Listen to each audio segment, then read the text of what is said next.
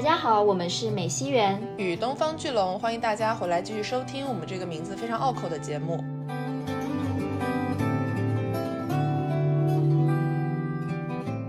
是我们自己受相对严肃文学的训练，我们还是一直在渴求拿着文学去突破人生的真相。生活中你可以允许去轻松，可以允许像童话一样的活在不接地气的这个虚空里，并且获得精神满足和放松。但是你一定回过头来，你还是要面对我们的现实严峻的脸孔的。那文学作品的力量就出现了，这也是最根本的。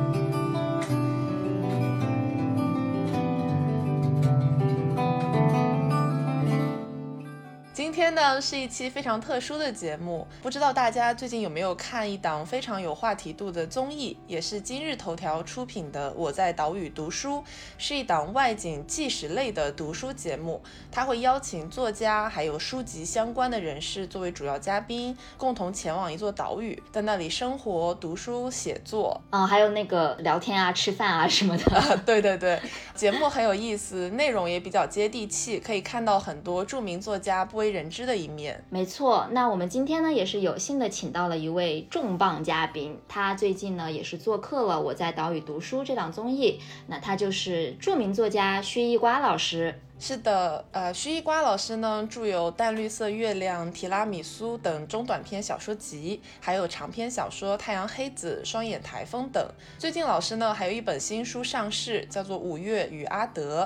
其中呢，老师的著作《太阳黑子》曾经被改编成了著名的华语电影《烈日灼心》，相信很多朋友都看过。嗯，然后另外很值得一提的呢，就是薛一瓜老师在成为全职作家之前，曾经做过很长时间的政法。记者呃，我们稍后呢也会想要和老师好好的来聊一下记者的从业背景跟他文学创作之间的关系。但总而言之呢，就是今天的内容会非常的丰富。不过首先还是请薛一瓜老师来跟大家打个招呼吧。啊，大家好，呃，我是徐一瓜。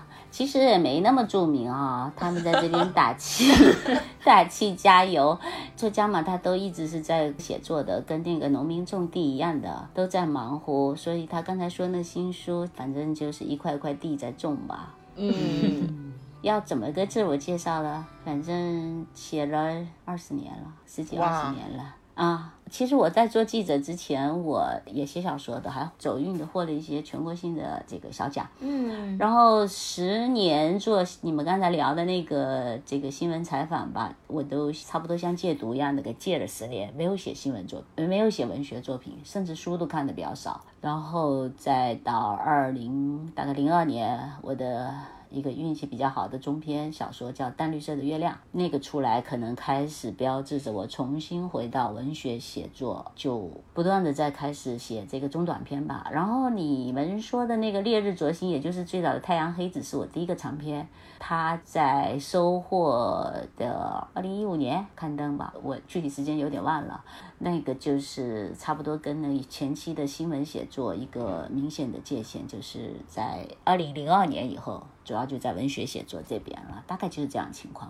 明白了，明白了。那我们稍后也会更加详细的去聊到老师的这个职业转变之间的一些关联哈。嗯，对我们还蛮感兴趣的。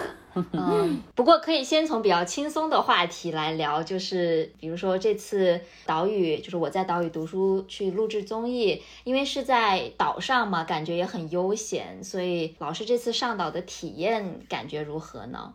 五月份哈，五月五月中旬的是吧？哎，转眼过去也就有两三个月了。这个一想起那个东澳岛，还是那种感觉，天风海浪啊，蓝天绿树的那种海岛影子。我们是一直喜欢海岛啊，我我我估计我上辈子是海盗吧。反正这个海天呐，海风呐，海浪啊，总是让我很舒服。那有人就会问说，你你都你都临海居住了，那东澳岛对你来说是没什么新鲜感，没什么意思吧？我说，其实正是因为喜欢海，我才选择海边居住的。那同样的道理，我来东澳岛也是来舒适区啊，所以还是挺舒服的一个旅程。但是其实说一点题外话，我我当时他们那个剧组说过来做，我其实是抵触的、害怕的。嗯，我觉得我做我做不好这种作业，我就是那个应该躲在那个什么什么什么阴暗的角落里边写字的人，对吧？那突然间你要出镜，你正儿八经的还要边出镜边有这种自我这个宣传意识，对我来说太困难了。后来他们跟我打气，说我这个节目分数特别高，是吧？嗯嗯嗯，是的豆瓣人气很高。哎，后来我突然间就大悟了，我想明白了。我觉得他们节目已经做这么好了，找几个笨一点的作家，呃，可以把他这个扬汤止沸嘛，就可以降降温，这样可以才走得更远。我觉得我可能有这个意义，所以我还是过来了。哎老师还是太谦虚了，太谦虚了。没有没有，是还是没有不自信的。但是我们因为都看了那一期老师上的节目嘛，就感觉还是比较自如的，整个人比较松弛，啊。其实不是这样吧？不对，不是你们有发那个链接给我吗？我不敢打开。呃，呃虽然我们在小岛上，我们在在干活的时候，那个那个剧组的小小孩都特别会鼓舞人嘛，就是一直在肯定，一直在鼓励。但是我有自知之明，我觉得不敢看，我就发给我一些好朋友，包括我一个哥哥，我就发给他看。然后他过了好久，有一天他看到我跟我说：“我看你那个了，你也不怎么样嘛。”哎，我说那那我说我是不是说了很多很傻的话？他说反正没有我看没有你写的东西好。我说我是不是很丑啊？他说哎呀，自己家人就不在乎这个了，就把我气的。那你看又傻又蠢，是不是都过去了？所以我现在也不敢看。但实际上出来的效果是很好的，就是我跟圆我们两个看了之后，感觉对老师的印象都非常非常好。好吧，你们很宽容 没有，就是感觉很自如，很很舒服的感觉。嗯，啊、好。是的，是的。而且主要因为这一期节目它的标题就叫做《烟火漫卷》嘛，嗯，就感觉你们聊到的很多的话题也是关于生活呀、烟火气的这些概念，所以当时给人的感觉就是非常的容易连接，不会像是大家想象中的那种作家好像非常曲高和寡，然后对对对对大家就是不知道作家的日常都是什么样的，但是看了这个综艺，感觉就是非常的跟大家的日常很能关联起来。哎，你这个角度说的也是对哈，相对他比较轻松，就介入了生活的深处。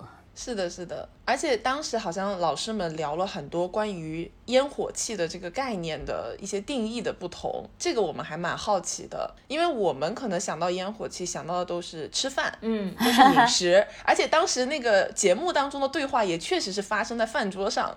啊、你说的是对的，在饭桌上聊了一大圈那个吃的，就是我我们平时说的作品，或者我们指一个场域说有没有烟火气，其实是指的就是我们那个生活的活力值、活力状态。嗯，所以我们特别容易理解，就像你们刚才两位聊的，特别理理解说，哎，它跟烹饪啊、食品啊，是不是比较有关？我们自己的阅读经验也是这样。比如说，你看那个鲤鱼，它吃螃蟹，他会一本正经的写那个吃的螃蟹的步骤，你应该从哪里吃起，然后先吃哪里，后吃哪里，你会发笑，知道吧？他很讲究这个流程。那用心的人都这么吃。比如说，他会反对不许带剥螃蟹，就是你必须自己吃，自己撬多少挖多少，否则你就没有意义了。那鲤鱼它是真的是一个生活大家，他把家里的那些 处理螃蟹的保姆直接叫蟹奴。我当时看蟹奴，螃蟹奴才，我当时。我当时就觉得，我说如果我开一个煎蟹店，我的店名就应该叫蟹奴，或者叫蟹走狗。这指什么？这不单单是指烹饪，更是广大食客对美味的那种在疯狂边缘的那种崇拜联盟呢。我们厦门是有真的煎蟹一条街的，哦，我不知道你们有没有来吃过。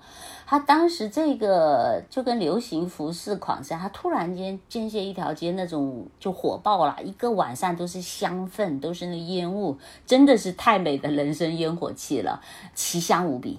其实那个鲤鱼他就不懂，我我那时候看他说，他讲螃蟹只能清蒸，他觉得如果去炸去煎你就完蛋了。其实不是的，煎蟹的那种极度的美味啊。啊，你们真的是应该品尝一下，真的是是会让你吃的发呆的。饿了。你们有没有去吃过这些啊？这些没有哎，我都不知道厦门还有煎蟹一条街。在莲花那边，那好吧，下次来的时候我带你们去吃。哇，一定一定，很很讲究的。我跟你讲，真的很讲究，什么对半切啊，怎么糊上那个蛋啊，怎么倒立在锅里啊，然后这个葱姜怎么配呀，它很讲究。我们会用，我们一直会用。你说的节目也在做烟火，其实就是我们说这个纸袋烟火，其实一个方面是跟食物是直接关联的。其实我自己觉得还有一个这种表达更大的愿望，就是我刚才说的看不见的，就是生活的一种活力值。嗯，它看得见和看不见都包括在里边，味道啊、气息啊、氛围啊，还有很重要的，我们人看见这些东西以后产生的化合的情绪，全部其实都在这个烟火气里边。那你如果指器物方面，器物方面有的，你像张爱玲小说，它这种器物的质感是相当突出的。我还有一个同事，他写的一本书叫《老手艺》，同事也可能跟你们年纪差不多大吧，就年轻的女孩。你知道，她是因为采访中就接触了各种各样有趣的手艺人，比如说那个饼模，咱们做饼的模子是怎么雕刻的，嗯，这个民间人就是怎么做那个扫把的。然后土笋冻是一个非常独特的食品，在海边沙滩上很低等的一种生物，很好吃。土笋冻怎么做？海蛎饼、厦门的贡糖，还有蒜蓉汁是怎么做的？它都会非常有滋有味的把它写出来，真的是太烟火气了。我当时这本书我就把它收藏了。我说我们写小说的有时候就需要在这种特定的时候用这种需要这种烟火气加持的时候，那我肯定会调度他们，我会去仔细阅读，这就是构成我们的生活活力场景啊。嗯，这样一说的话，我会有一个很明确的概念在脑海中，就是尤其是我们阅读很多文学作品的时候，会发现有一些文学作品是非常有烟火气的，就你读到它的时候，好像那些画面都在你的眼前出现了一样。但是也有很多文学作品是好像很空中楼阁的，就是你读它的时候，感觉它跟自己的生活没有什么关系。对，老师应该也有这样的阅读体验，对吧？是的，是的。其实哈，确实作家他是很还是有一个大致的类别吧。就我们说的这个呃现实主义的作家，文学呃这个文学作品吧，其实只要合格的，他都没办法去掉烟火气的，因为烟火气是小说建筑世界里的最基本的建材。你在作品里布局的烟火气在哪里布局的细密，哪里浓密，哪里浅淡，哪里是过渡，其实就是好作家的基本功嘛。尤其现实主义作家，你说他那种雷达式的电脑一直在扫描人间的，那么他是对对人间烟火气本身就是敏感的。我要像我的生活像那么回事，所以只要小说表达需要，他一定会有能力去调度它。当然，调度最终好不好，还是也有讲究的吧。但是你看了很多很多那个作品里边，我们现实上岛的那个余华老师，你看他那个作品里写那个爆炒猪肝，我不知道你们有没有印象？就全凭语言就在那里炒的，这是 就是不得了的一道好菜就出来，这就是烟火气的攻略啊！他就是这样。我一下就告诉你，我是来自于生活的，你就生活在这里。那你说有一些作家他没有烟火气，没有烟火气的作家，我感觉有一类，如果他走的也是现实主义路子，但是他没有悟出来生活里的烟火气对一个作品是多么多么重要的基本存在。等到他成熟了，他一定会去调度这个。那还有一种，他是就像那个刚才是龙说的吧，就根本他游离于这个之外，他本来也不把自己当成是一个严肃的呃文学创作，在这里创作是吧？他不一样的。那老师，您提到一个词叫现实主义作品，嗯，因为您的很多小说，其实我感觉也是可以归类到现实主义这个类别来的。那您觉得，就是一个好的现实主义作品，它是否必须立足于真实呢？或者说，老师您怎么看待真实这个概念？因为真实可能是可以说它是基于现实中真的发生过的事情，但真实也可以是，比如说像我们刚才说的这些烟火气的部分，嗯嗯，就它看起来好像是跟我们的生活非常接近。其实啊，尤其是现实主义作品，就咱们刚才进入的这个话题领域，它是根本不可能脱离真实的。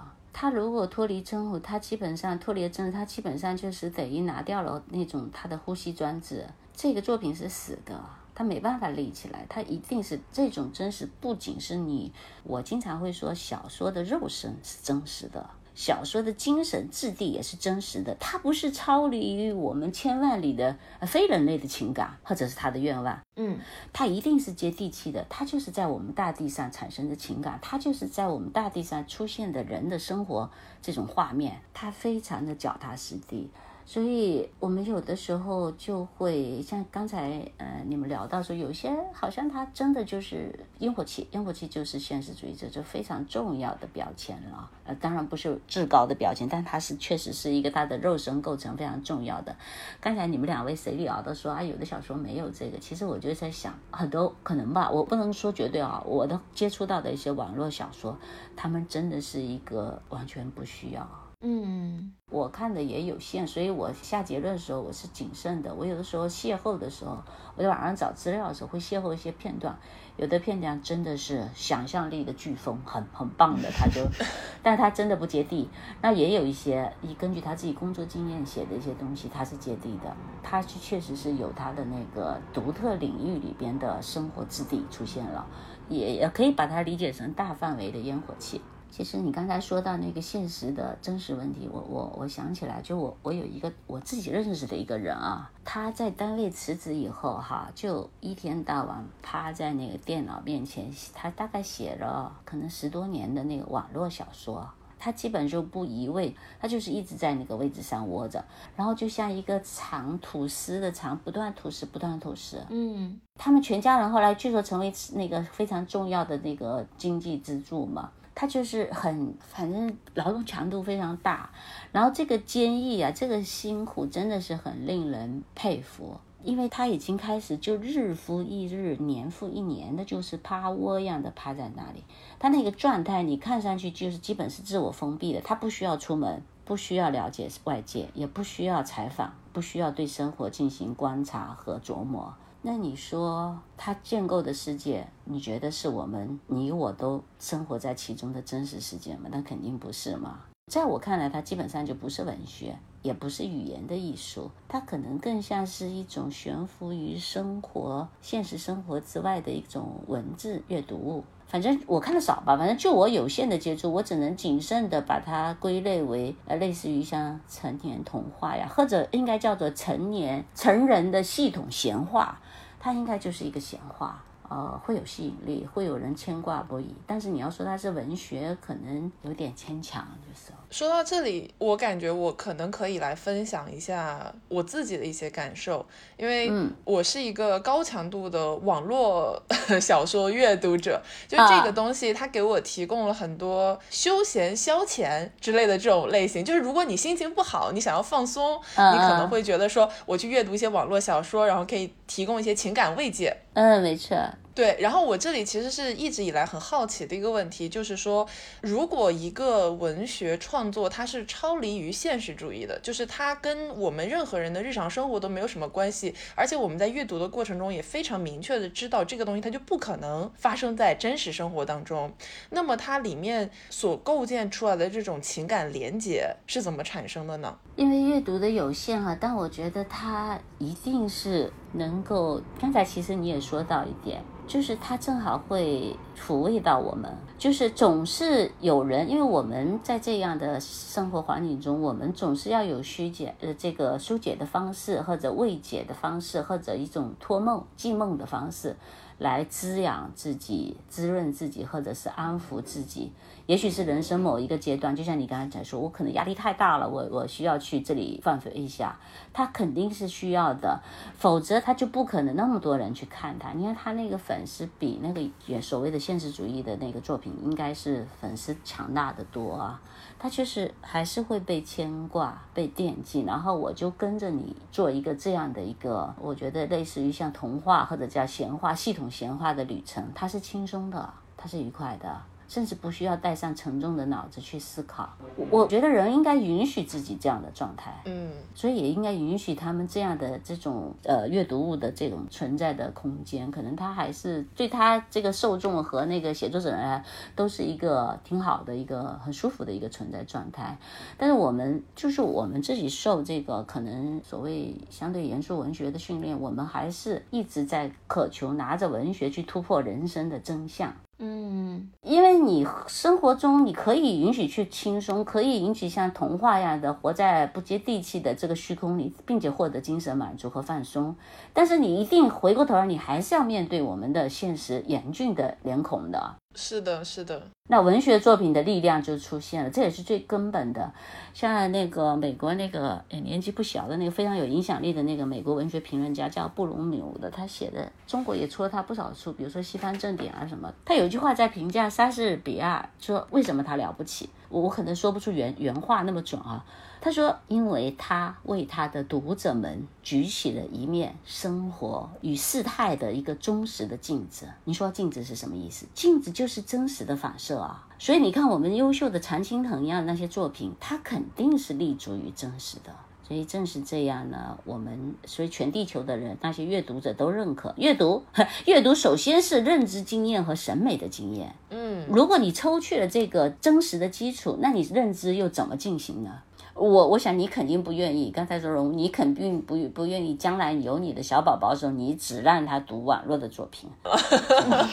然后我们还有我们的小宝宝们，他总是在童年的时候会去看童话，然后他不可能到他成年的时候，甚至他是少年以后更大的时候，他依然还看童话，就像不断奶一样的。但童话其实有很多非常棒的童话，它已经非常具有成年人的思维品质，会潜移默化给孩子非常好的品质。其实网络文学好像还不要背负这些价值代价，他就是天马行空就走了，所以还是不一样吧。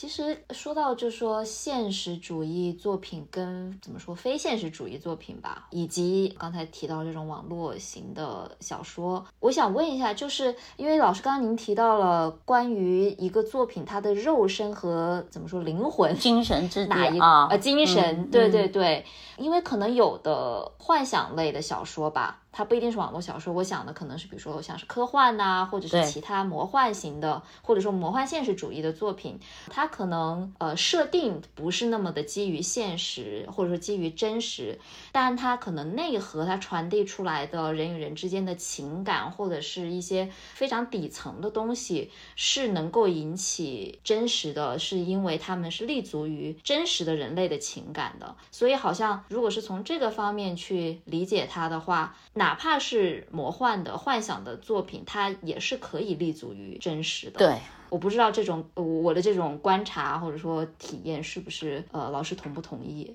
你观察的非常准，是的。我们其实，在建造肉身的真实的时候，其实我们更加追随或者是致力想去表现的，更是我们人类生活的真实。比如说他的那种精神困境，其实我们更想表现的是这个，那个是基本功。就是所我们刚才说烟火气也好，生活的那个这个真实的肉身也好，那个就是基本功。可是我们最最想追问的，最最想表达的，最最能彼此慰藉的，就是揭露我们真正的人类的生活的真相、精神的真相。其实这也是大家一直想去攀登的高峰，就在这里。只有这个，它才是超越，因为它有些价值规律是共同的，人类情感是共通的。只有大家各个国家不同肤色、不同种族，在追求这样的一种价值表达的时候，我们才能够彼此理解，我们才能够彼此慰藉，或者开拓一个新的精神角度去看我们自己的存在，这才是真正的意义。你说的非常对啊。那您觉得追寻真相是阅读或者是写作或者说文学的一个最终的目标吗？本来就是应该这样。我们为什么文学的意义就在这里？我们生活在真实的世界里，然后我们就是真实生活的本身。而文学致力的就是描述我们真实的存在。这个真实存在终极的目标就是我们精神的状态。这是我理解的。他的文学最大值也在这里，并不是说我写了一个很真实的社会现实，那就是很文学了。其实我认为它的价值还是低的。肯定是剑指我们的精神领域，它才具有更高的价值。那我这里会有另外一个很好奇的问题，就是文学的创作，它一定是涉及到表达者的表达的环节和阅读者的接受的环节嘛？是。那么在这样的一种对于真实的追求的过程中，作为表达者是是不是需要一定在创作的时候就寻求与阅读者去建立一种连接的关系呢？我在创作的时候，是不是一定要去想到我的读者会如何接受我的内容呢？呃，我觉得一般的作家他是就是，尤其是没有城市功利心的吧，他应该只奔赴自己的目标。我对这个世界的看法，我对这个世界的心思，我对这个世界的理解，我要用调度我所有能调度的手段，我要把它呈现出来。这就是我眼里的世界，我眼里的人生。至于读者怎么看，完全凭造化，因为文学作品是个最讲究二度创造的。嗯，所谓那个老话啊，一千个这个读者就有一千个哈姆莱特。其实呢，后一千就是他们自己创造，读者创造的，这是作家他没办法控制的。然后你说一个作家，如果他在开笔之前就在想，哦，我要为什么人写作，本身就是一个约束，本身心地就不纯了。我喜欢就是那一种真正的好的作品作家，真的就是义无反顾奔赴自己的目标。你理解得了，那就是你的事；你理解不了，也不是我的事。我的作品可能在等待着能够理解它的人，当然我也可能出的是一个平庸的作品。那些非常高端的、有品位的读者，并不认为它是好东西，这个些有可能也是错位的存在。但是作品肯定作为写作者，我是竭尽全力去写我心目中的理想的那个作品，我要表达我的意见。那么作为读者，我竭尽全力去寻找我认为的好作品。这个不是环环相扣，没办法都对在一起的。嗯嗯，有的时候好作者就是遇到了差劲的阅读者，反过来也一样，优秀的阅读者就一直没有碰到身边好书，嗯，是吧？这情况都存在。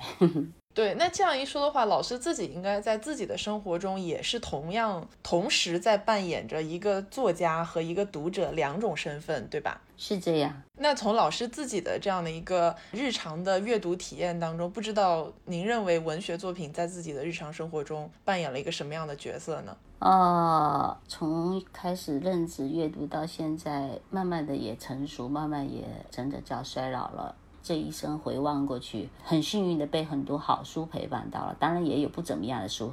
当时你可能不觉得，但是你现在回头你看过了更好的书以后，就觉得哦，那是一个不怎么样的书。他书中的一些价值观，他的表现手法都很一般，但是呢，他陪伴了那个阶段的你。嗯所以总的来说，我觉得成熟的、优秀的作品吧，就是我自己在写作之余，我回过头来我要看书，我是能感受到那些好的作品，那些成熟的作品，其实它最大的能就是让我看见生活，或者说我用复数也可以让我们都看见生活，看见什么？看见我们日常忽略的、感受不到的。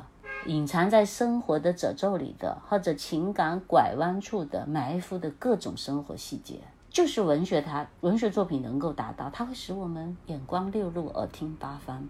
你的人生宽度、深度，其实都会被一个好的作品狠狠开拓了。所以那些阅读者，有时候我觉得，呃，我们也更多时候是个阅读者。阅读者有时候真的是很幸运的，别人可能就是一个向度的人生。当你有了广泛的阅读，甚至幸运的遇到都是好作品的时候，人生的宽度和广度确实是就不一样了。这是一种非常幸运的得到吧。对，但是其实还蛮也不好说悲哀吧，这个词有点重，但是有点 可惜的是，就是因为现在，比如说对我个人而言，我现在看书的时间就变得特别少，就是被工作啊或者是其他的琐事压、压榨了之后，就其实能给我非常专注的去读一本书的这种机会和时间都变得非常少了。当然，这可能是我自己的一个问题，但的确现在就面临的这样的一个大家阅读习惯越来越少的一个状态。然后呢，有很多的这种短视频，不知道老师您看不看之类的东西。嗯，但有的时候，其实我可能会依赖于这种短视频去，像您说的，因为广泛的阅读、广泛的吸收了东西，你才能看到更广阔的一个世界。但如果没有这个时间的话，那我可能就说，哦，那我要赶紧的多吸收东西，那我可能就会去看一些别人已经帮我消化好的一个 一个解读或者是什么的。当然了，我知道这个东西肯定是它有它的这个个弊端之处的，所以我也想问问老师，看您是怎么如何看待这种文化的兴起的，就是短视频介绍书籍这个现象。嗯，袁，其实你说的其实不是一个个人现象，其实是一个普遍的文化状态。现在确实是如此。我我们的时间都被碎片化了，我们被这个手机里你刚才说的短视频啊，或者是哪怕是呃文字类的短的文章啊，什么全部都搅碎了。嗯那我自己是觉得，可能也是一个这种文化现象，你好像也没有办法去可以去阻挡它。我们只能回到一种什么感觉，就是你知道吗？你短视频也好，是别人弄出来文章，它就是加工过的视频了，它精神食粮是加工过的，你不能保证你加工过的都是吐出来都是燕窝，它也可能就是一口没有什么营养的口水，可是他们也生龙活虎的。我希望就是你时间有限的时候，我们读到的都是人家吐出来的燕窝，那你就是一个很棒的得到。但是反过来，如果你要相信自己原创力，时间又够的话，你去读一个一本书，就相当于我们的叫原材料吧，没有加工的食品。当你和这本书共鸣的时候，你是调度了你自己的全部认知、全部情感、全部观点和看法，你在和这个书和你之间的这种共鸣也好。或者冲撞，这种体验肯定是完满的，它的代价就是可能需要时间，而且是不小的时间。嗯，那你怎么办呢？你想吃原汁原味的原食材，你只有去看原书；你要是想吃加工食品，就是别人吐出来的，这有没有办法啊？是这个我还蛮能认同的，因为我可能是那种会非常愿意投入时间去阅读的人，但是这边会面临另外一个困境，就是在于说我可能花了半天的时间去读了一本书，但是这个书读完了之后让我觉得 吃亏了，啊，不如不 读。就是好像我的这个时间被有一点懊悔的浪费掉了，但是我又会觉得说，但我读这个书的体验是独一无二的呀。如果我不读，我怎么会知道我是喜欢它还是不喜欢它呢？这个你说的是对的，对。但是同时又会有一种啊，我的时间好像，假如我读的是另外一本，也许会有得到更好的利用。没错，投投入的时间哈，产出的东西是不一样的。是的，是的。然后这个时候我就会非常矛盾，我究竟要。怎么去选择？我怎么去面对这种我可能会花时间读到一本并不适合我自己的作品？哎，你说的对，其实是很多人困扰。我跟你说一下，我们自己的写作圈里面哈，因为写作人吧，他那个时间也比较宝贵，有一大块要去写，要吐出，还有一块去吸收。我知道，我认识的很多人把时间就留去读好的作品、经典的作品，因为时间就那么多。然后反过来呢，我们同代的朋友啊、同事啊、啊熟人啊写的东西，你有时候就会谨慎，就会像你说的，我值不值得拿一大块时间？在这种情况下，我看的那些评论家，他们在看我书的时候，我经常有觉得在抢劫别人的感觉。因为人家可能读完就就像容量好痛苦啊，他妈的白白的丢了这么两个小时。那他们的职业呢，可能就要看，还有有的是因为职业，有的是好奇，有的是因为友情。但是我很清醒的一点，我一定会糟蹋别人这么一大块时间。如果他说 OK 好看，我有在其中感受到什么东西，那你还有点欣慰。如果没有，尤其是刚开始给人家的时候。我现在简直就是，尤其是一些好的朋友，我都不太敢去送书，就是除非别人说你送我给我吧，你一直要求送，然后我还要仔细的辨别这个是礼貌还是是虚情假意，还是那个真心想读。如果真心想读，我糟蹋他的时间，他后果自负；但如果不是真心想读，是礼貌，你就屁颠颠的就赶紧把书送给人家。这很没意思嘛，所以有的时候我送书，我就跟他说，哎，他们出版社要求送，你们你看看也行，不看也行。到年底这个除成的时候，这个你们就把它送废品收收个账算了。真的是没有毫无自信，也说明整个社会性的阅读时间越来越少，心虚。作为写作人的心虚，好难哦。作为作家好难，作为读者也好难。嗯。不过老师刚才说的关于原材料的那一部分，对我来说还是挺有嗯启发的吧。嗯，因为就像您说的，就是很多的小说或者说文字本身它就是原材料，然后呢经过别人加工成为另外一种形式，不管它是短视频还是其他的，或者是比如说电影。假设比如说一个小说改编成了电影之后，这种它其实也算是一种再加工嘛，它只是可能把它变成了另一道菜。对对，如果这样的话，可能我想问一下老师，就是关于《太阳黑子》改编成《烈日灼心》的这个案例吧。啊，因为这个电影算是大获成功了，虽然它最终的很多的情节和呈现跟小说情节是有非常多的出入的。呃，不知道您是 呃，如何看待就是文学作品转向影视作品的这种改编呢？哎，这个这个说起来还真的是，嗯，挺有一些感慨的。我觉得那个他当时在厦门拍了很久吧，因为百分之九十几的镜头全部是在厦门做的。我记得当时后来导演跟我说，那曹老师跟我说，他说我其中写到一个水库吧，他们都以为那个是真实的，结果还到处在厦门周边找那个水库。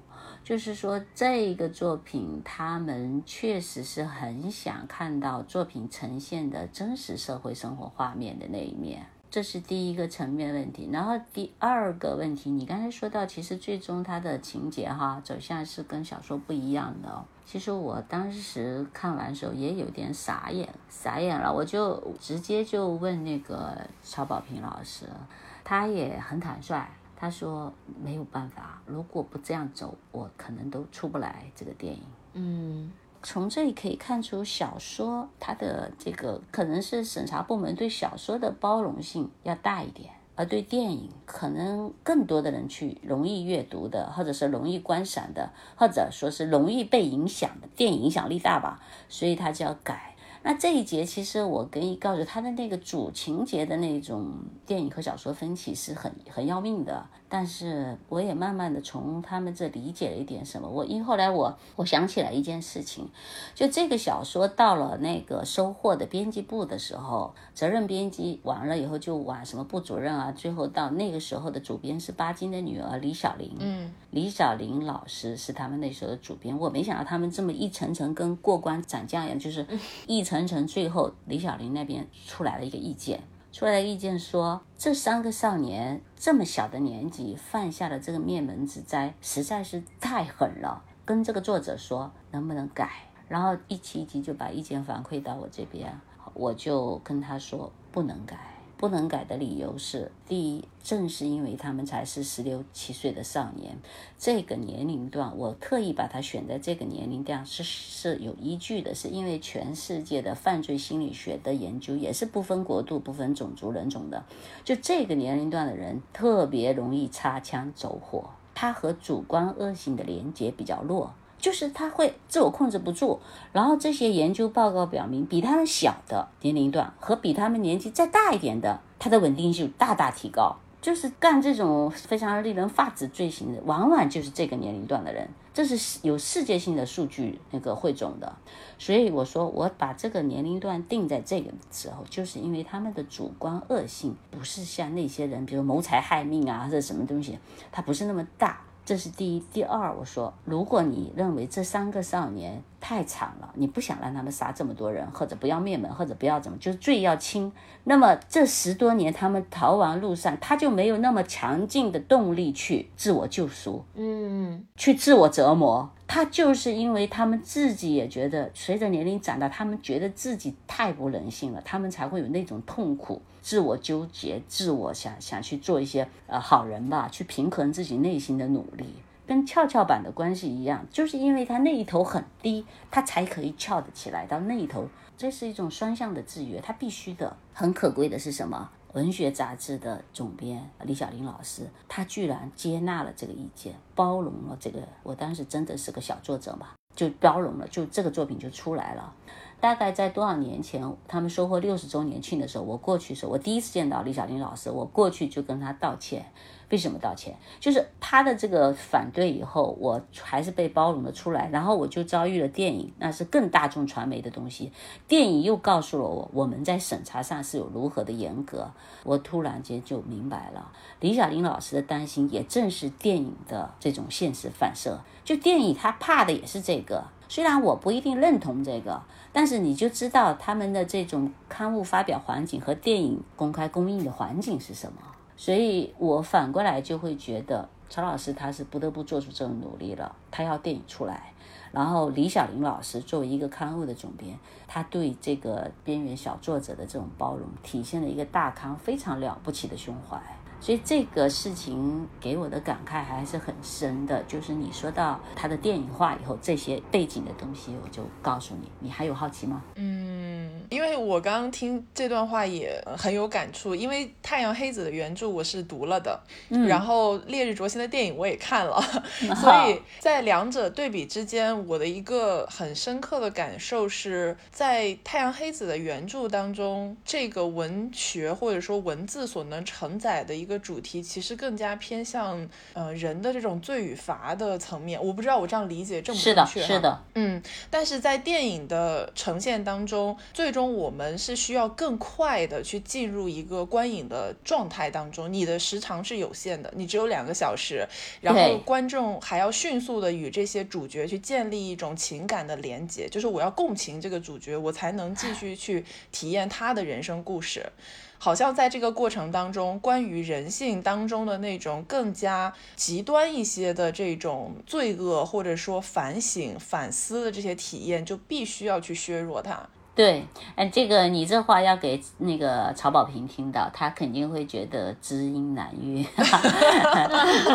他是一个有文学背景的导师嘛，呃，导演嘛，所以他当时见到我第一面就，你知道他想做什么？他第一次想入手这个小说，居然是从那个卓生发，就那个房东那里切下去。哦，那房东这个房东这个形象和很多文学圈里边的人的阅读都喜欢这个人，这个人体现了人性更多的复杂的地方。你想，这个导演居然是想第一刀从这里下去，以他作为主线，后来他发现走不通，他没有办法扛起来，所以你你自己的分析和感受，其实后面是跟他是这种电影价值观的传播是共鸣的。他只能这样，其实电影的框子就那么大，时间就那么多，它跟小说还真的是不一样。嗯，是的，是的，好像这两种题材在表现一些主题的时候，必须会有所取舍，而且重点侧重点一定会有所不同。嗯哼，对。因为电影的画面好像能够承载更多的一些信息的表达，嗯或者说气氛的表达，会让人更加能够代入和想象。但是小说是那种我可能要花更长的时间去阅读，而且阅读完了之后，它有一种余韵在你的心中。这个东西是很抽象的一种概念，是它还很考验阅读者自身的储备啊，对对对。对吧？是不是？它还很考验你这个，对，可能就是大家读完了之后，那个理解和状态是完全不同的。有些人可能会揪着某一个人物说的某一句特定的话，就一直觉得说啊，这个人怎么这个样子？但也有些人可能会得出完全不同的理解。对，完全正确。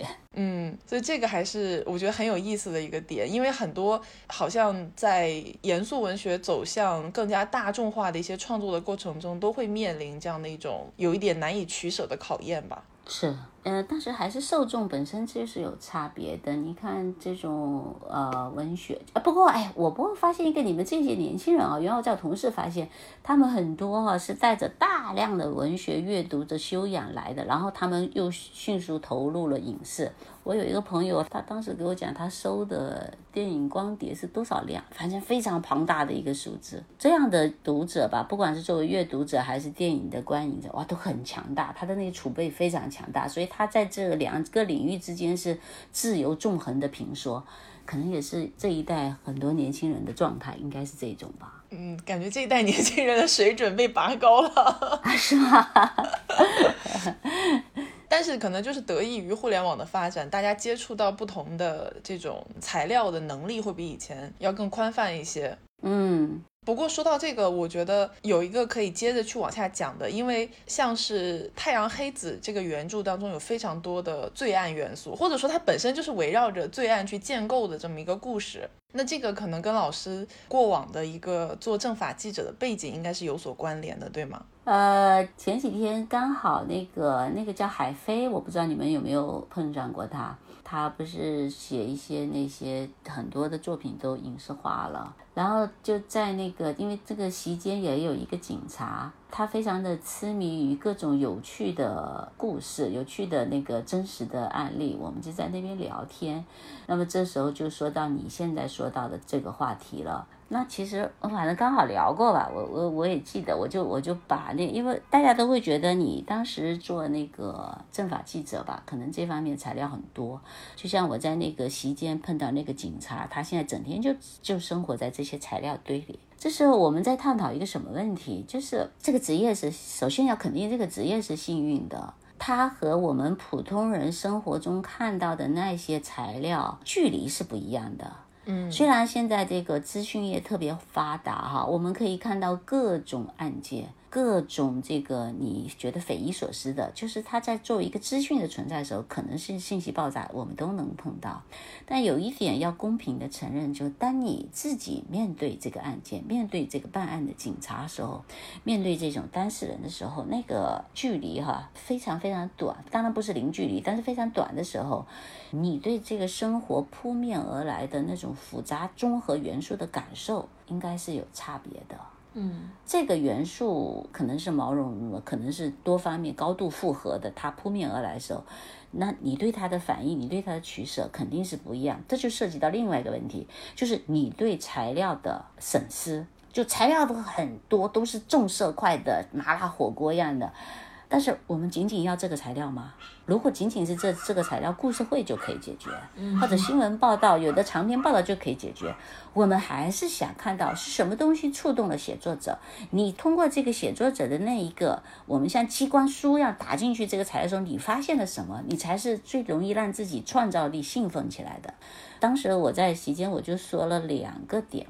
我说的一个是我的中篇小说，就是也是在收获发的，给我极大文学肯定的一个小说。他当时一出来就在收获是个头条。你知道他的生活在我正法这个采访中，他是个原型是什么样吗？他是本报讯就几句话就写完了，摄影记者配了一个图，那个女人拿了一把菜刀。他说的是什么呢？是说一个夜场女子，在她下班的时候，大概两三点吧。被两个歹徒追踪，然后这个女子到了出租屋以后，这两个歹徒也跟进去，他来不及那个阻止他们，这个两个歹徒就要这个女的银行密码。然后这个女的就给了他的银行密码是错的，然后这两个也是实战经验不丰富的，来回被这个女的折腾，就密码又错了，怎么不行？也也是越来越气急败坏。这个时候，这女的突然间有一个机会，躲进了卧室反锁，开始对窗外卖豆腐最早的那些早起的那个清洁工就开始喊救命。然后这个案子就给后来破了，破了以后，当辖区的派出所啊，这个公园派出所就跟我说，哎，我们碰到个好厉害的女的，你要不过来给我们写一个这个新闻报道？我就跟摄影记者一起过去，然后那个女的还举了一把菜刀，那个菜刀因为在镜头面前变形，好大一把刀，其实没那么大。那这个故事呢，就是一个本报讯啊。昨天晚上本报讯，昨天晚上一个女子因为靠自己跟歹徒斗智斗勇啊，如何就保护了自己，而且配合警察抓住了歹徒，他就这么一个故事。但是我这个新闻稿交掉以后，我觉得我一直在这个稿子里面一直没有出来。其实那个时候就应该说小说开始生长。这边新闻电脑发送了，这边小说开始思考。我思考什么问题？我在思考的是还有另一种真相。这些场景就是自然出来了，就是你可能被这个触发了，你就开始想，如果这个是一对夫妻。他们面对这个歹徒进来，他们会什么反应？这时候，我们的《淡绿色月亮》这个中篇小说出来，他不是在写这个故事，他是在写一对夫妻面对自己的家园被侵犯时候，男人的反应和女人对男人的反应，它涉及到了一个家庭的责任感和女人理想主义生活的一种，或者是对男人的这种理想主义的要求，它可以扯出了很多关于责任的思考。因为这个男人，我们在小说里树立他是一个事业有成的那个很年轻、很强壮的一个企业家，他天天健身，非常强大。两个歹徒很小，还戴着面具，但是呢，这个男主人选择了妥协，就是说，我们把东西给他们吧，我们生命是最重要的。然后这个女孩子，就是像你们这几位女孩子，她就会多一个思考：我在人海中选择你作为我的终身伴侣。我认为你对这个家庭是有捍卫意识的，你是有责任感的，你要保护我们的家，这才是符合我心目中的男人的形象、丈夫的形象。所以这个女孩子，他们俩都没孩子。这个女的在被那个歹徒捆在那个椅子上的时候，而且这个男的也说是真话，说你密码告诉他嘛。那歹徒就认为就这个女的有密码嘛。所以这个女主人的压力是非常大的。一是她男的不反抗，全部投降。他的价值观就是说，生命是唯一的，生命是最重要的。然后这个女孩子就坚持认为，勇敢、责任、爱是最了不起的。你知道吗？就在这个场景，他们是发生极大的价值冲突的。这不单单是这个。然后这个女孩她是一个美发师嘛，她自己开了一个美容店。她辖区有一个警察，一个非常优秀的警察，跟她是朋友，会提醒大家注意什么东西啊，什么东西。反正这个辖区开会啦，什么。然后他就憋不住嘛，他跟着警察吵，他就跟这个警察谈，那他又不能直接那么明白的说，他对她丈夫怀疑，她丈夫其实有很多举动，她通过那个询问笔录以后，她发现他妈丈夫根本不是看了那个歹歹徒有刀而妥协，而是没有看见刀已经投降了，这个女的就特别难过。因为那个讯问笔录都出来了，可是这个警察呢，就选择了隐藏。后来这个警察又说了一个故事，因为他们也是好朋友，异性好朋友。那个女孩子后来在他身上放声大哭啊，她一直压抑，一直压抑，压，一直压抑。最后这个爱情是回不来了，因为他们连做爱都进行不了了，就是这个女孩子崩溃了嘛，她心里沙漠化了。但是这个警察呢，给了她很多的理解和支持的角度材料去给她，他甚至说了一个匿名说了一个故事。这个故事说的是什么？这个可能又涉及到我们在别的采访涉及到一些材料。他说的是一个非常优秀的选调生警察，他在一列火车上来不及换下警服嘛，突然间上来了抢劫犯，就是洗劫火车的。那他是警察呀，他一个人又没有办法保护这么多人。然后他只能保护他自己做的这几个，他跟那些歹徒就希望他们能够放过这些老人啊，还是什么小孩啊？那些歹徒对他也很狠，而且他最后是被全火车的人，当歹徒扬长而去，这个警察受到他一辈子最大的焦虑，这是什么？这是职业的尊严。你是这个警察，你该做什么？但是这个警察又是一个个体，他怎么能面对那么多个，可能好几个歹徒？然后他就是一个灵魂拷问嘛，在撕扯。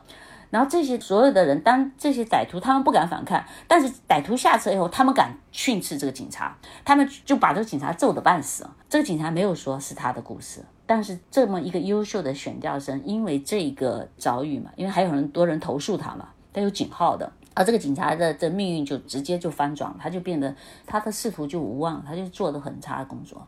但这个警察没有跟他说，我们都读者会知道是他的故事，他的经历，因为他非常优秀。但是这个警察就跟这个女的说了这么一个故事，说，呃，后来这个女的还在纠结，她一直在纠缠这个警察，她就是要问那个审讯笔录的真相。她丈夫确实有骗她，因为出于自尊嘛，出于虚荣嘛。他确实有美化歹徒，觉得自己武力不能抗衡。但是这个警察一旦发现这个女的企图，就一直在帮她。最后这个警察告诉她：“你不要当那个猴子，就是一直去翻开那个石头，看到底下石头底下有蛇，你就吓自己一跳。”他说：“你是可以放过那块石头的。”但是这个女的孩子已经做不到了。最后这个她丈夫也一直在努力，一直想跟她和好，因为这是本是一个非常好的一个夫妻。然后这个女的就一直出不来，一直回不去，一直回不去。哪怕在警察这样的帮助下，她还是回不去。所以这个小说就这么结束了。它叫做《淡绿色的月亮》。我跟你说的这么多，你看新闻它只有那几句话就说完了。然后我们小说它有这么多，我不知道这个作为写作者，我努力的实现了多少。但我的初衷是想远远超过新闻作品的，我让你看见人心事项的真实状态。我们都进入灵魂的考验。如果你是妻子，你会怎么办？如果你是丈夫，你又怎么想？你在这种两难的时候，你会做什么选择？这就是摆在我们面前的非常严酷的一个问题。这就是小说。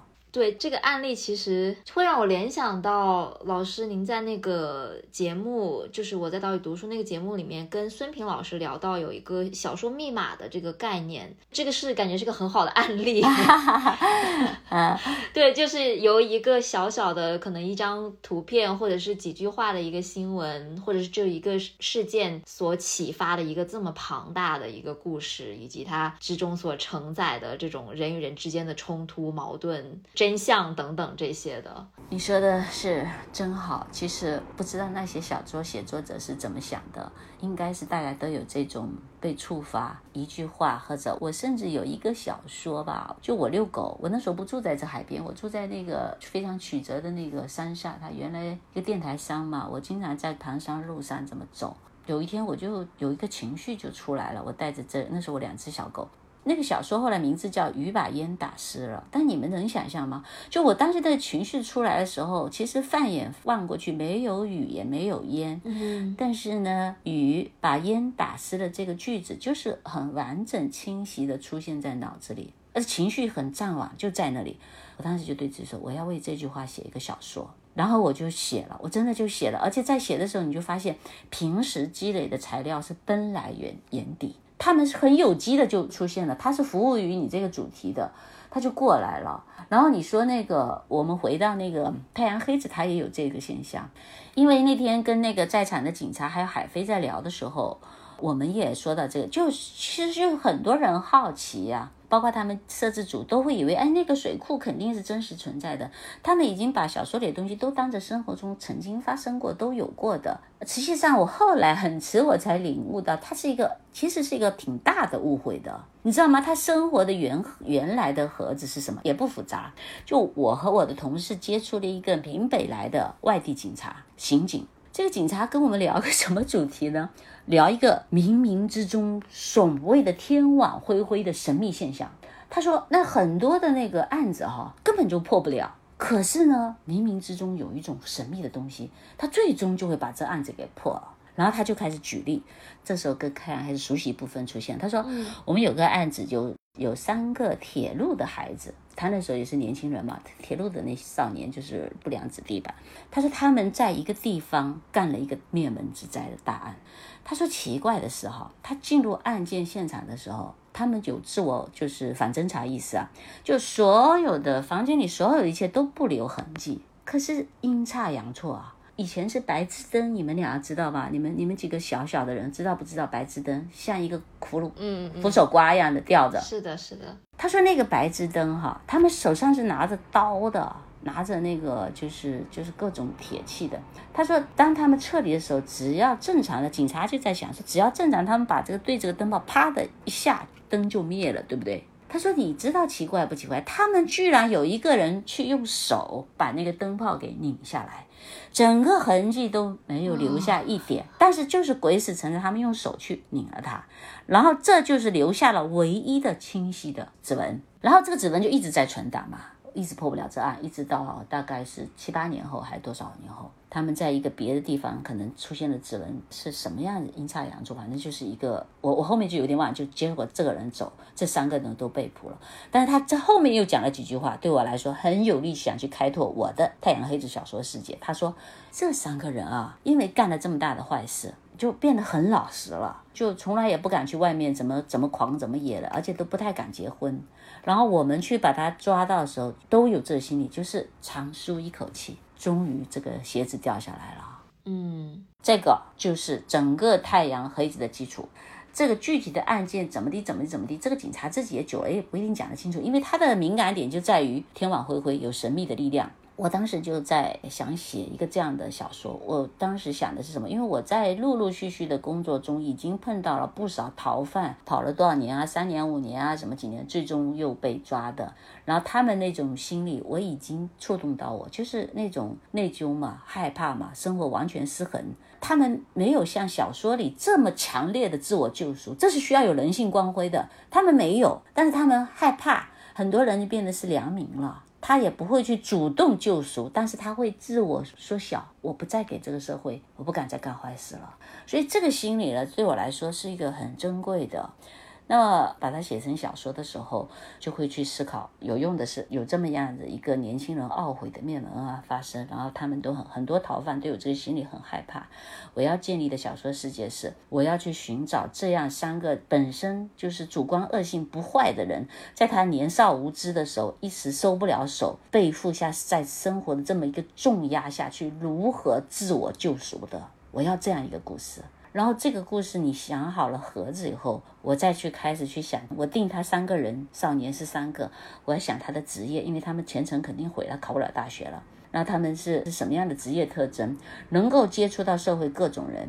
我后来选的那个心比天高，那个那个渔船上那个龙看过那个小说，他是一个非常出色的人，但是他的抑郁只能在海海面上过一生，非常的凄惨。然后那个还有那个特别有正义感的孩子，就是辛晓峰，也就是邓超演的那个角色，他是一直有正义感。他正是因为有正义感，才被警察临时给他揪到了那个协警队。他们不能是警察，因为他们警察路是不通。的，他只有做协警，所以这个协警把他职业定了。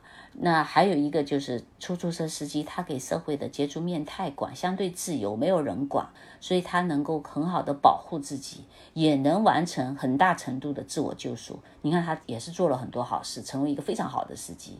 那这个三个角色定了以后。我才去大量的采访这些人的生活，尤其是邓超那个角色。我当时请了一桌的协警吃饭，在警察的帮助下，他们讲了各种故事，互相启发，互相激荡，互相开玩笑，讲了好多故事。我的录音笔都不够用，就我当时每次听完一个录音就要就要三四个小时，但但是我不断的听，我走路听，我 吃饭听，一直在跟他们的生活搅在一起。你看哈，就是一个小说盒出现了，或者说你说的小说密码出现了，然后我要拿着这个密码走进这个小说创作的这个山林也好，矿场也好。你去一点点的去收集材料，去建设你的世界，每一砖每一瓦都要重新去建设的。它出来以后会给你的原来的小说胚子吧，最早的那个，或者说你说的小说原点、小说密码哈，是相差是很远的。但是因为你去做了很多功课，你去非常大的努力，在一定程度上，人们误以为原来这就是他采访中的就是这么一个材料。其实不是的，其实还差距蛮远的，但是得到了很多，至少在小说肉身层面上支持是非常大的。这个是不是回答完整了？哦，这这太完整了。那老师刚刚分享的这个故事，我觉得是很契合这次综艺的一个主题，就是让文学回归日常嘛。因为你所有的文学创作的这些素材啊，包括一些原始的小说密码，都是来自于日常生活的。那我们知道老师最近是不是出了一本新书，叫做《五月与阿德》，对吗？其实，其实那个书比那个窒息的家是要早的哦。这样吗？对，它因为里边出版环节出了一些大情节变故吧。就原来这个书也是在收获发的。然后在编辑部的时候，我们这个浙江作家有一个大才子的，你们可能已经不知道他，他叫黄孝阳，孝顺的孝，阳光的阳，这是一个才子型的作家。然后他也兼出版。这个作家呢，当时看了这个书以后，就要出这本书。后来我们就谈了一下，因为他本身就是一个非常有水准的作家，又那么喜爱这本书，所以这个书在收获还没出来的时候就给了他，就愿意给他们出版社。他是浙江出版社还是什么出版社啊？好像是。然后他们就做了一些工作。我又是一个不看朋友圈的人，这个时间在流逝，合同签了，反正都是给他做吧。然后这边生活杂志也出了，我就觉得反正这事情已经下一站都交代给他们，我也没再去那个。一直到我的后来一本书叫《致新年快乐》，写一伙那个热爱当警察的这个二百五门如何去实现人生梦想的一个小说。然后在上海出版社那编辑跟我对接的时候说，就是聊天嘛，我就说，哎呀，我说连这本书都出来了，我怎么那个五月和阿德到现在都没出来，怎么回事？然后结果那边传出了非常惊愕的声音，说你不知道吗？我说我不知道什么。他说那个黄孝阳老师是猝死了，你不知道吗？非常年轻吧，应该四十多，反正很年轻，应该是过四十了。他说都这么久你都不知道，我说我不知道，因为我不看朋友圈啊。我根本不懂，所以我不知道有发生这么大的事情，结果才发现他那时候去世可能已经是八九个月。然后这个小说吧，在他那边呢，他们就处于无主状态。他们后来可能领导也有变动，他原来是副总吧，后来又有新人过来，可能这些老接的货他们也不知道怎么处置，就一直搁置在那。然后正好碰到我就不问，就一直拖拖拖拖到后来，我终于发现完蛋了，我得把这书撤出来。然后撤出来又撤了一堆麻烦，他们可能不想犯吧。又又拉拉扯扯拉拉扯扯，然后再给到啊十月经典，让他们再出来，所以一下子就变成我最后的一本书出来了，他才出来，所以算不算新书？你说算就算吧。从上市的时间来看，算的吧。好吧，那就算。好嘞，那老师愿不愿意来帮我们简单的介绍一下这本书？呃，这本书在他们那个读者的反馈里是算是和我的很多小说不一样的书。很多人对我的小说会有一个期待，比如说有一个很爆裂的情节，或者很情感很猛烈的对撞什么的案子。呃，其实我很多中短篇小说都没有这些元素。但是好像会给读者这种感觉吧，所以这个小说就特别的辜负读者的期待。它是没有案子的，只是说了两个人，一个乡下的年轻女孩和一个城里的自我感觉的很代表城市的一个男人吧，他们的遭遇的故事。我在收获上，当时看公号上，我有写了一个那个叫“身体是移动的梦想”。如果说浓缩一点说，这就是一个关于个人梦想的小说。每个人的机制不同，他放飞的或者说他悠然飞行的梦想是各有差异的。五月是这里边的一个呃年轻的姑娘，她在十多岁就因为自己的身体就品尝到对城市的那种美好的向往的一个通道。然后这个阿德呢，是城里边的住在一个老别墅里的一个男人。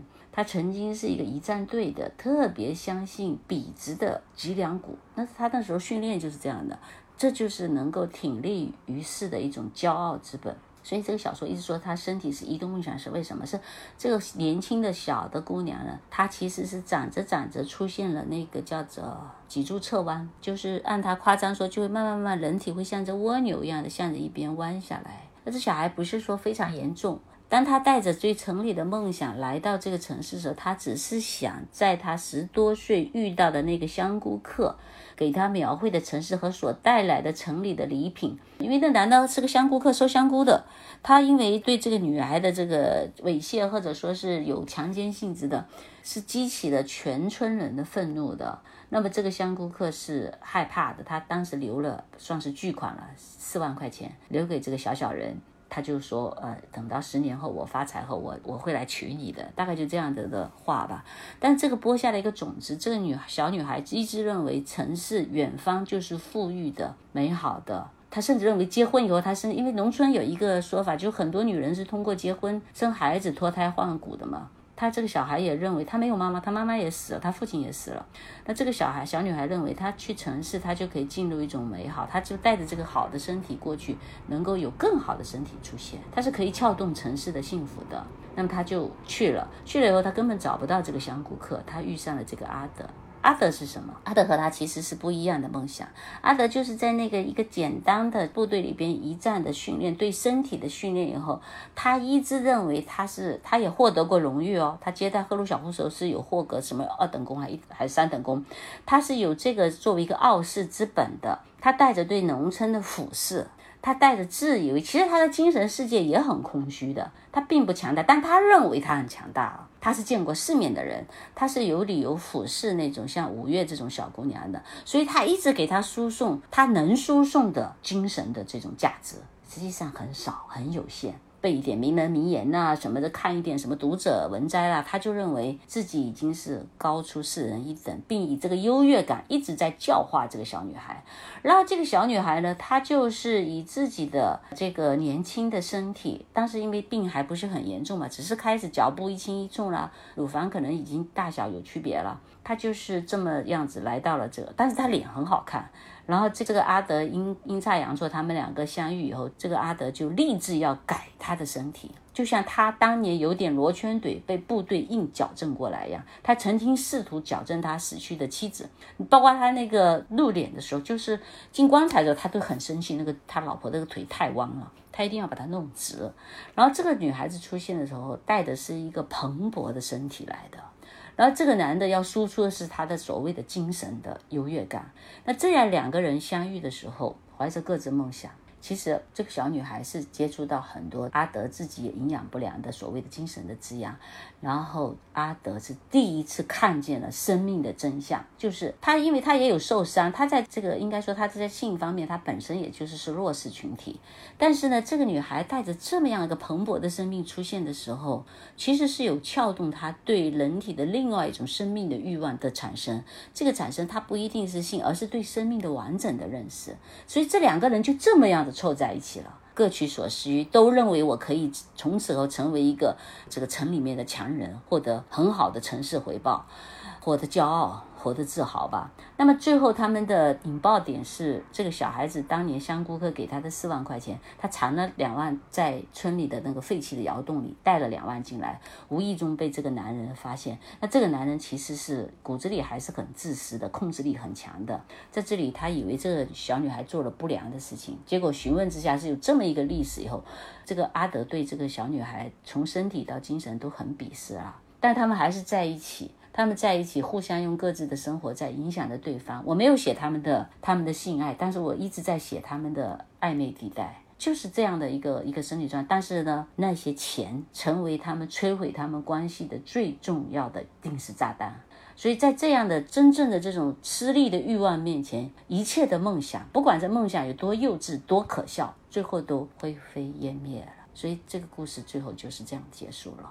嗯，我也不知道有没有跟你们讲清楚很清楚，哎，感觉被剧透了，啊？感觉就是完整剧情呃，你看这就是没有经验的受访人嘛。啊。这个我就是觉得又可以 call back 到我们之前讲的那个，知道剧情，但是不代表你看过，因为实际上的读者的真实体会还是要真正去阅读才能有一个明确的概念嘛。哎呀，这个龙是多好的阅读者啊，是这样，是这样，是这样。